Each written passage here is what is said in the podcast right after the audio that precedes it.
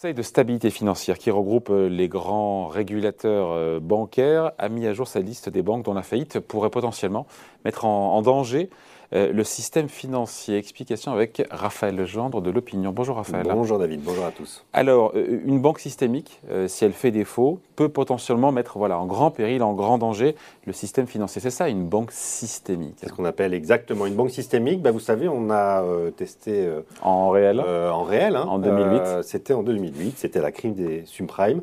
la banque systémique de l'époque, elle s'appelait Lehman Brothers. Elle n'existe plus aujourd'hui. C'est une banque, le régulateur américain euh, a décidé de laisser faire faillite euh, pour laisser jouer l'aléa moral.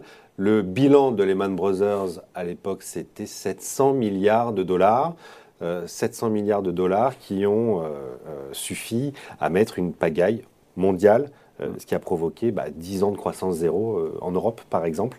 Par la suite, là, on va parler de la dernière livrée du régulateur international, mais on, voit qu'on va voir qu'on est sur des niveaux très, très supérieur à ces 700 milliards de dollars de l'époque. C'est qui ce Conseil de stabilité financière? Alors, il a été mis en place justement euh, en 2009 par le G20 suite à la crise des subprimes. Hmm. Les leaders politiques de la planète se sont rendus compte qu'ils n'avaient aucune idée de ce qui se passait euh, dans leur banque, dans le système financier. Le système financier qui est celui qui irrigue l'économie mondiale. Hein. C'est la sève qui coule dans les entreprises. Mm. Les banques, c'est le financement des entreprises. Euh, d'abord et avant tout, euh, ces produits toxiques, les CDO Square, etc., auxquels personne ne comprenait rien, étaient passés sous l'œil, y compris du régulateur. Et donc, à ce moment-là, le G20 se mobilise. C'était d'ailleurs au G20 de Cannes à l'époque, la première fois, pour créer un, conseil de la stabilité financière qui est une sorte de club de tous les régulateurs financiers de la planète euh, pour regarder de beaucoup plus près ce qui se passe dans ces grandes entités financières. On, joue à se faire peur ou pas? Ça sert à quoi euh, d'imaginer des faillites hypothétiques? Voilà, en fait, des hypothèses évidemment de, de banques. Non, c'est justement pour, pour éviter de se faire peur, comme on s'est fait peur en 2008, euh, euh, qu'on fait ce qui s'appelle des stress tests, euh, par exemple par les régulateurs, ou qu'on surveille de très près l'évolution de la taille de ces banques, comme le fait le Conseil de la stabilité financière. Si vous voulez, c'est un peu comme un exercice incendie. Mm.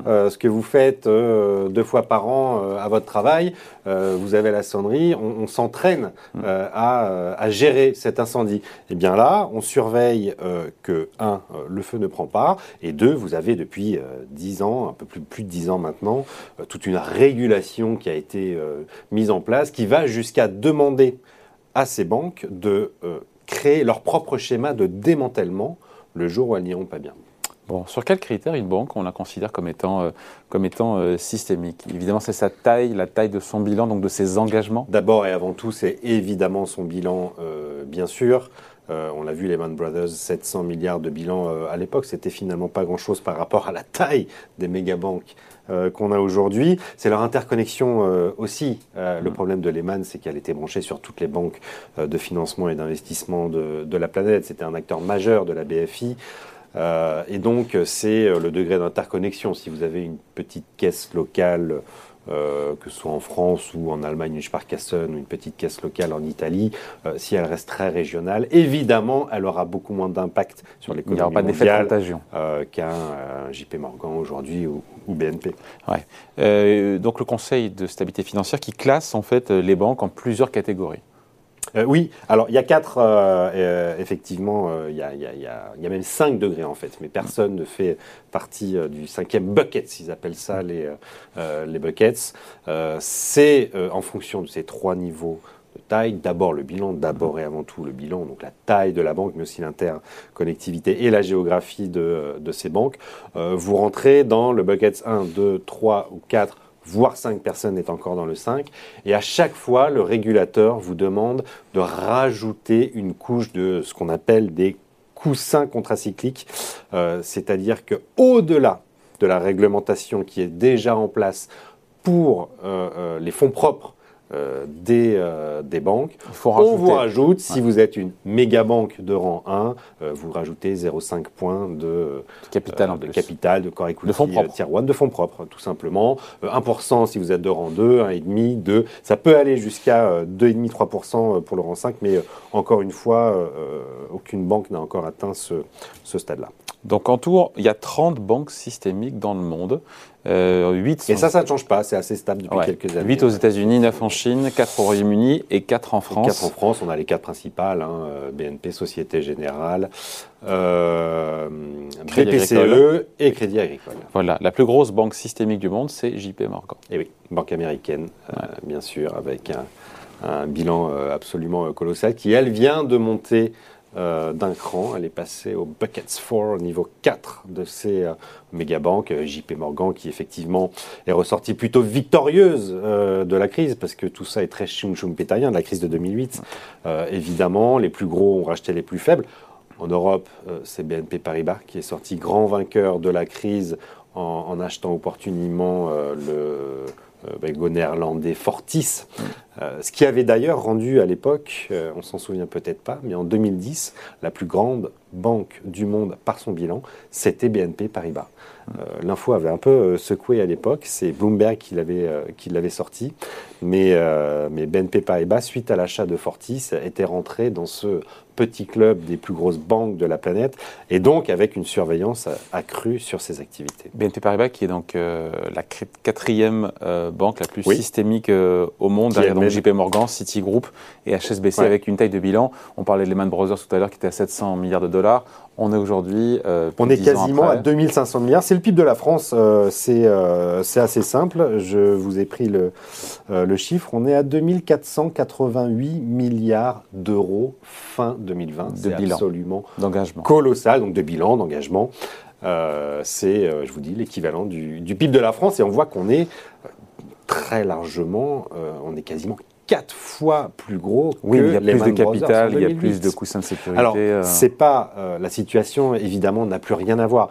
Euh, D'abord, Lehman Brothers était une pure banque d'affaires, euh, pure banque de financement. BNP Paribas, c'est ce qu'on appelle une banque universelle qui joue sur trois piliers, qui est la banque de détail, la BFI et les services financiers, qui s'ajustent les uns les autres. C'est un peu la, la, la puissance du modèle très français assez peu américain, mais plutôt européen et très français, de la banque universelle, qui fait que quand les marchés vont pas très bien, euh, c'est euh, la banque de détail qui peut prendre le relais, la banque de détail qui est sur un marché mature et qui, donc, quand ça plafonne, euh, peut être compensée par la croissance sur les, sur les activités de, de marché.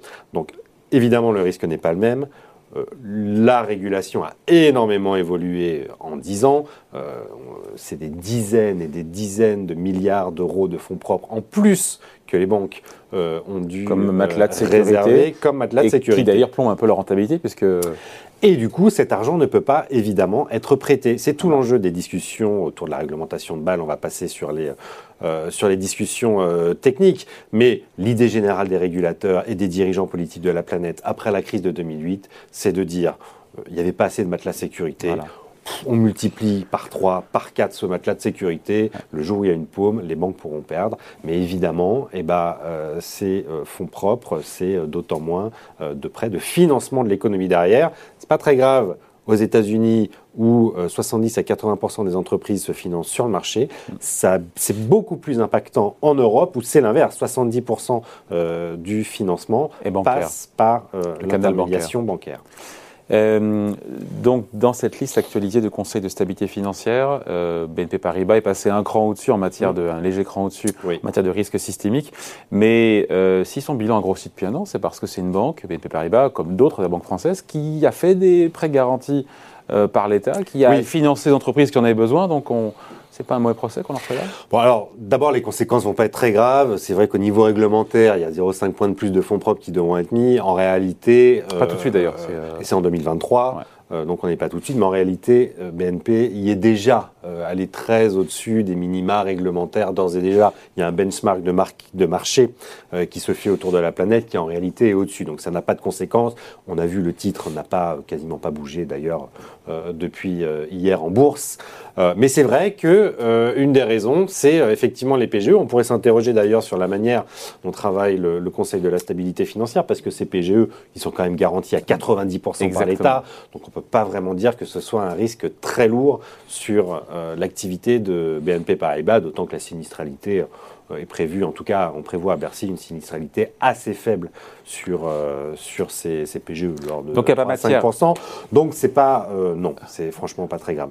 Mais, c'est important de voir qu'en tout cas, aujourd'hui dans le monde, il y a une trentaine de banques, mais ça fait plusieurs années déjà, hein, trentaine de banques systémiques, donc quatre euh, banques euh, françaises, mais avec une, euh, une, législation, une régulation qui a bien changé depuis. Ça n'a plus rien à voir, il faut être très clair, mais y compris du, côté du marché et des investisseurs. En 2008, il y a des produits incompréhensibles qui circulaient. Euh, tout le monde, c'était un peu la course à la rentabilité. Euh, je me souviens de la banque d'affaires, par exemple, de la Société Générale, qui affichait à certains résultats trimestriels une rentabilité de près de 50%, ce qui est une rentabilité totalement démente. ce qui n'est plus d'ailleurs aujourd'hui la réalité. Ce qui n'est plus tout à fait le cas, euh, effectivement, aujourd'hui mais parce que les marchés couraient après ces rendements, tout le monde achetait ses produits qui sont avérés toxiques au final. Très peu euh, de financiers les comprenaient.